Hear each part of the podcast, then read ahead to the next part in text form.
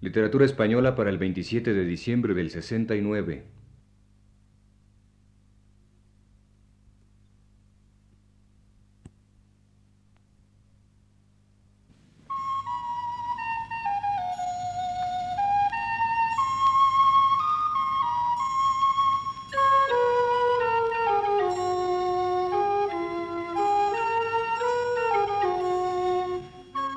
Señoras y señores, muy buenas tardes. Les ofrecemos el programa Literatura Española que prepara para Radio Universidad el profesor Luis Ríos.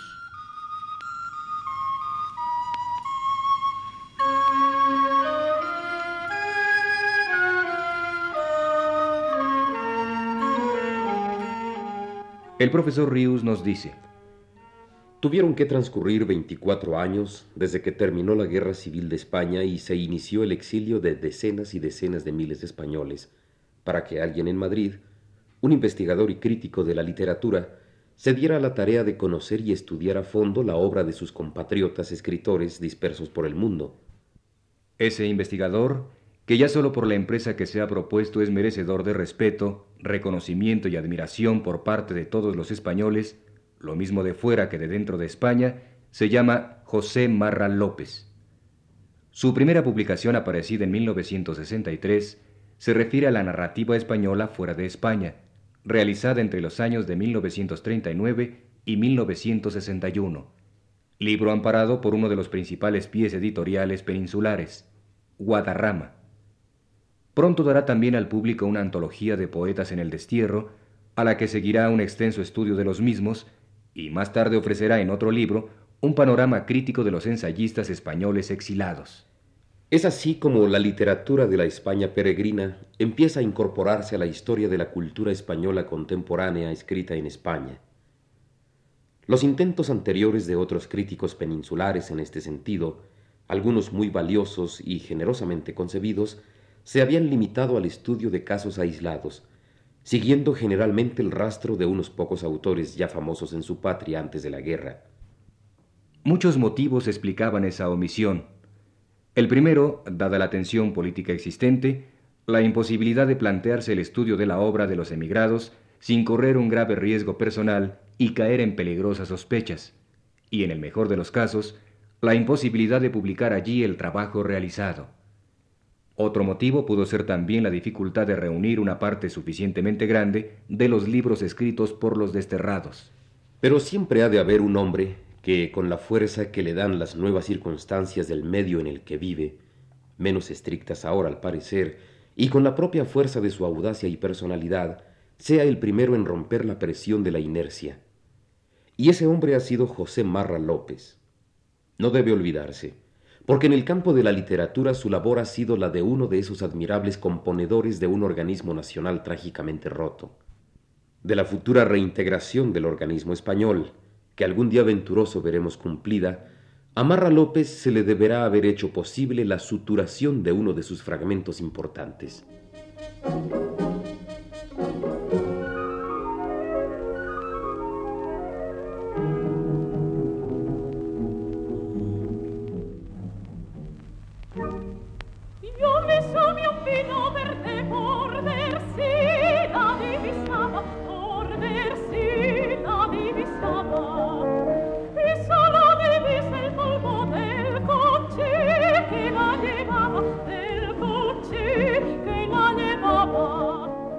Es Marra López un verdadero reconstructor o integrador porque ya no ve la decisión de los españoles a una luz partidista y local, sino a una luz más extensa y universal, como el síntoma de una resquebrajadura que se ha producido en el interior del hombre contemporáneo y que se manifestó con especial violencia y dolor en España en 1936. Resquebrajadura que es preciso explicarse y enmendar entre todos los hombres, tanto los que aparentemente resultaron intocados o aún beneficiados por ella, como los que padecieron el desgarramiento de su tajo. En el prólogo de este libro, Marra López declara con toda precisión su actitud frente al problema que, reflejado en la literatura, él estudia. Y así dice.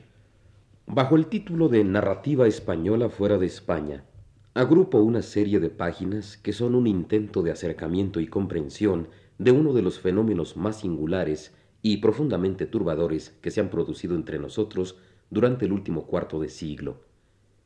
Me refiero a la diáspora española acaecida a finales de 1939. Inmersos en ella, hubo una serie de escritores que han continuado su tarea lejos de España durante todo este tiempo. Solo la muerte ha interrumpido su quehacer a la mayoría. Si ya toda emigración es en sí misma un hecho en el que vale la pena detenerse por la problemática humana que lleva consigo, la expresión literaria de tal fenómeno resulta enormemente atractiva como estudio, aunque también compleja. Este fue en su principio el objeto de mi interés desde el punto de vista literario, al margen de movimientos políticos, aunque, como es lógico, en algunos momentos no tuviera más remedio que rozarlos. En esta hora del mundo, tan compleja y ambigua, en que las emigraciones son el pan nuestro de cada día, la inmigración española posee un extraño y triste privilegio desde su punto de vista, ser la más prolongada en cuanto a las existentes. La rusa está ya disuelta y la nuestra en trance de ello, y como ibérica, la más irreductible y dotada de complejidades. Todo ello la hace ser un caso aparte en la abundante diáspora contemporánea. Estas simples características enunciadas hacían atractivo el acercamiento a nuestros escritores fuera de la patria, además del interés por lo nacional y del hecho de que hasta ahora nada semejante se había intentado entre nosotros.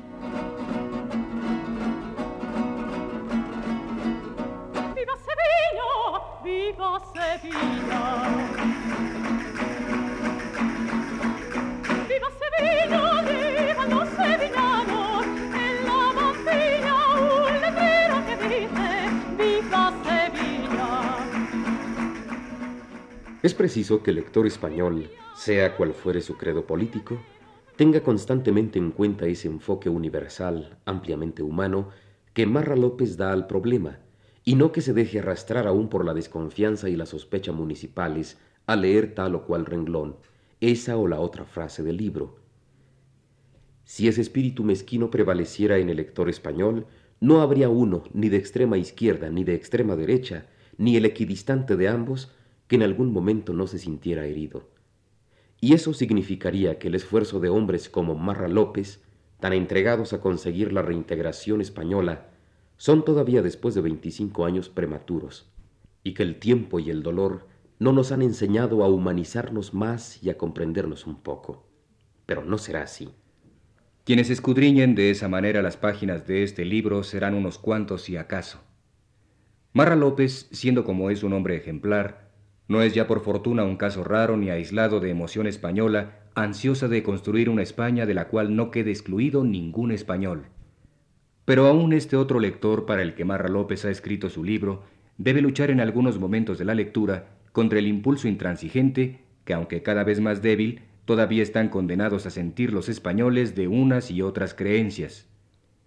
El mismo Marra López habrá tenido que sostener una lucha semejante consigo mismo al escribirlo y Él nos ha demostrado a todos que se puede salir definitivamente victorioso de ella. En la primera parte de su libro trata de las principales tendencias literarias en España entre los años de 1920 y 1936, centrando ese tema en el magisterio que por entonces ejerció en todos los órdenes intelectuales don José Ortega y Gasset, comentando las encontradas actitudes que el pensamiento y el prestigio de Ortega promovieron, extremosas e irreconciliables entre sí, y por fin se refiere a la reacción de los novelistas de la llamada generación del 36 contra la narrativa deshumanizada de sus inmediatos predecesores, pugnando en cambio por inaugurar un nuevo realismo. En la segunda parte del libro intitulada El exilio, entra Marra López en la materia que verdaderamente le importa estudiar. Las primeras páginas de esta segunda parte contienen las reflexiones del crítico sobre un hecho plenamente comprobado y objetivo la frecuencia de las emigraciones a lo largo de la historia de España en contraste con una característica que Marañón señala como esencial en el hombre español y que Marra López da por cierta, la de ser una criatura eminentemente arraigada a su patria.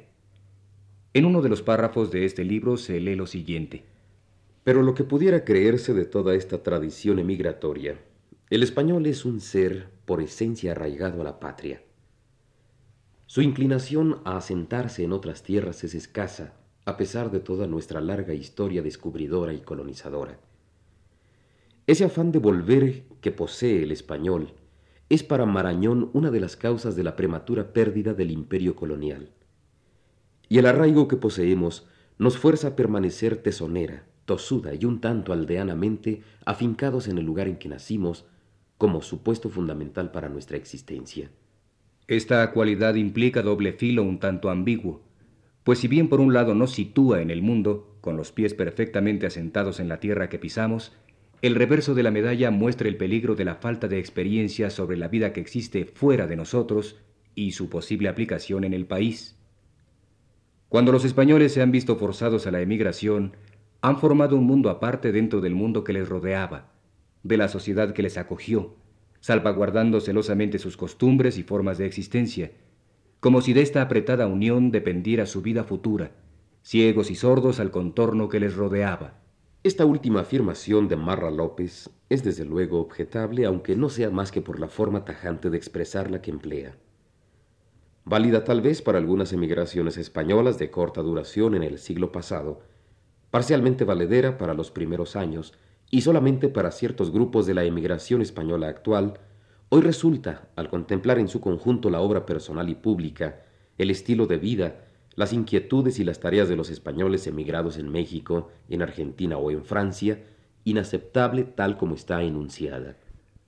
Con todo, el planteamiento del problema, enfocándolo a una luz que sobre todo alumbra la paradoja mencionada, es, creo yo, certero y sagaz, no obstante que a veces orilla al crítico a formular hipótesis muy discutibles.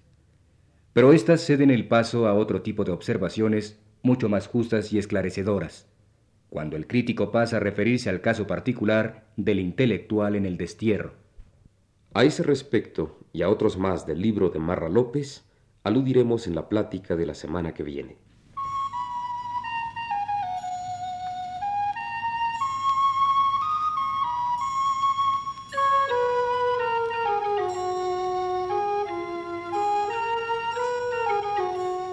Hemos ofrecido a ustedes el programa Literatura Española que prepara para Radio Universidad el profesor Luis Ríos.